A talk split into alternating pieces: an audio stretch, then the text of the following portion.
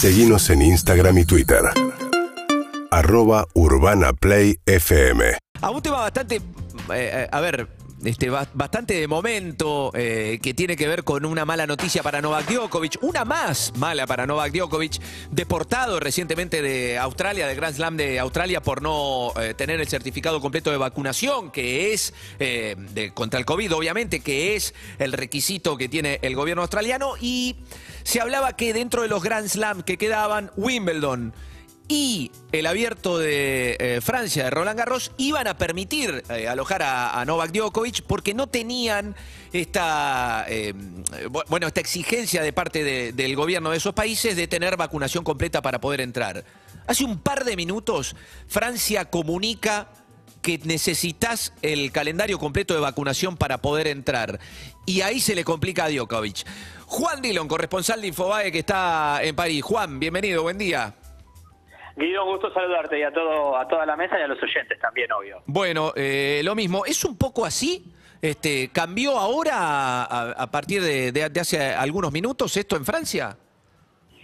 Eh, pongámoslo en perspectiva. Eh, Francia tiene un eh, lo que era un pase sanitario, pase sanitario hasta hace eh, bueno 48 horas. En realidad falta que el decreto eh, se firme de una ley que se aprobó, que tuvo varios, digamos, varias idas y vueltas entre Asamblea Nacional y Senado eh, aquí en Francia por las modificaciones y ahora tenemos un eh, pase vacu- de pa- vacunatorio, simplemente de vacunas, es decir, vos vas a poder ingresar a la mayoría de las actividades cotidianas, diarias, entrar a un teatro, ir a un museo, ir a un partido de fútbol, si tenés esquema de vacunación completa. Ajá. Incluso, incluso el eh, pase sanitario, perdón, eh, corrijo, pase sanitario teníamos antes, pase vacunación, ahora va a incluir la tercera vacuna para el grupo, obviamente, de las personas que ya tienen que tener la vacuna de refuerzo. A ver, ¿qué es lo que cambia para eh, el joven jugador de, de- de tenis? Sí. que, eh, digamos, él podría ingresar en Francia, él no tiene limitación para venir a Francia, él puede venir con un PCR, eh, sobre todo para los países donde hay baja circulación, está considerado verde para Francia, que tienen baja circulación eh, del virus, o ah, un virus controlado, o no tiene una variante de preocupación que no conozca el mundo, él puede ingresar a Francia, pero él no podría ir ni a jugar al tenis, ni a ver un partido de tenis, ni ir a un restaurante o ir a un museo. ¿Se entiende? Eso Sí. es lo que le sucede y eso es lo que ha ratificado la ministra Que básicamente es a lo que se dedica Djokovic, ¿no? En, en definitiva, Ah, no va- claro. no, eh, eh, turismo no creo que haga, igual no lo podría hacer, y evidentemente jugar al tenis tampoco. No, le aplica la ley que le aplica a cualquier francés o cualquier visitante eh, que llegue aquí a, a territorio a territorio galo. Eh, ¿Está aprobada la Sputnik allí en, en Francia para aquellos que están vacunados con esa, este, con esa eh, vacuna? Sigue la ley de digamos de la Unión Europea eh, que, O sea que no. no no tiene no tiene reconocimiento ni de las eh, básicamente habría que diferenciar que salvo España que reconoce las vacunas de la OMS aprobadas también por la OMS que son además de las conocidas eh, Pfizer, Moderna, AstraZeneca y Johnson Johnson. Eh, España es el único país y creo que Hungría eh, también y, y creo que eh, no sé si Letonia que reconocen las de la OMS, que son Sinopharm y Sinovac. El resto de, de Europa, te diría el resto del mundo, lamentablemente, no tienen reconocida la vacuna de Sputnik por el momento. Claro, bueno, una, hay una complejidad más para, para algún tenista que, Pero bueno, en este repito, caso, acá poniendo el foco en ser- Djokovic. Mm. Claro, acá Francia podría cerrar sin vacuna. ¿Mm? ¿Se entiende? Con un PCR negativo, Claro. Francia te deja ingresar. Pero no eh, puntualmente para esto, eh, en este caso, claro, vos, eh, vos nos hablás, Juan, Juan Dillon, estamos hablando con, con Juan Dillon, que es el corresponsal de Infobae de allí de París.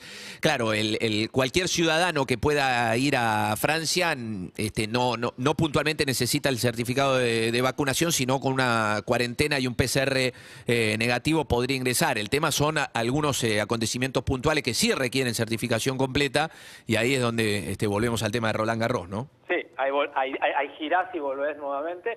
Eh, prácticamente toda la vida diaria, ¿no? Salvo de un supermercado que no necesitas el pase vacunatorio o ir a una farmacia, lógicamente un hospital. eh, el resto de la, de la actividad eh, es un pase green, que es un código QR como el que tienen ustedes, entiendo, Sí. eh, en tu teléfono, en tu teléfono móvil, y en cada uno de los lugares te, te escanean este, este permiso y, y, bueno, vos podés tomar un café o podés ir ingresar a, cualquiera de los lugares que, que está, eh, bueno, que se, se, restringe a partir del, del código QR. Sí, un, un- un dato que, que quiero confirmar con vos, eh, Juan, también como para dimensionar un poco la- las exigencias de Francia. Eh, más de 13 millones 300 mil infectados tuvo Francia desde el inicio de, de la pandemia y eh, 308 mil personas en el día de ayer. Sí, sí, y viene bajando, te diría que viene bajando, se viene estabilizando. Esto es un poquito lo que está pasando en Europa. Eh, y te quiero decir que Francia, a ver, es, importante también eh, po- po- poner en el lugar eh, el pase sani- sanitario y el pase de vacunas del, digamos, que tienen hoy los países europeos. Eh, quizás no han mitigado la propagación del virus, porque las vacunas no han cortado, no han frenado tanto la posibilidad de contagiarte, lamentablemente, no han sido eficientes en eso, que se, se pensaban que iban a hacer una barrera, un muro de contención o de, de generación de inmunidad para que vos no te contagies o que vos no contagies el coronavirus. Pero eh, sí han sido eficaces para casos de hospitalización y casos eh, finalmente eh, graves o de muertes por infecciones de coronavirus. Ahora, las, eh, estas herramientas muy discutidas claramente, que ahora incluso empieza el debate si, si son legales o no, han servido para que las tasas de vacunación, incluso en algunos países europeos que son ciertamente un poquito eh, reticentes eh, a la hora de hablar de la vacunación, tengan tasa de vacunación alrededor del 80 al 90%. Mm. Es decir, eh, estas limitaciones, estas encerronas muy discutidas, que en muchos casos uno puede llegar a considerar van en, contra de libertades eh, individuales, eh, pero que han, bueno, se han puesto eh, por abajo de la salubridad pública, de la salud pública, han generado esto, ¿no? Han generado que vos tengas hoy tasas del 80 al 90%. Incluso esa frase que tanto recorrió el mundo de Manuel Macron hace unos días, no sé si recuerdas, de decir que prácticamente iba a perseguir a los no vacunados, hizo que la tasa de vacunación de primeras vacunas, en personas obviamente, primera vacuna que no tenía ninguna, aumentase, pero exponencialmente. Solo en un día se dieron 70.000 vacunas de primeras vacunas. Así que, digo, como para ponerlo un poquito en circunstancias y entender por qué este tipo de medidas restrictivas y muchas veces no compartidas. Ujú.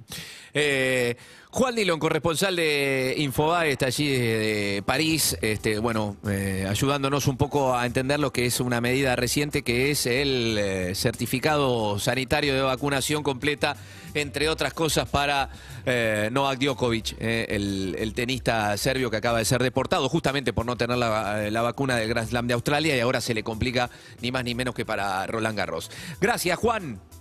Querido, un abrazo, buena jornada, buena semana. Un abrazo grande. UrbanaPlayFM.com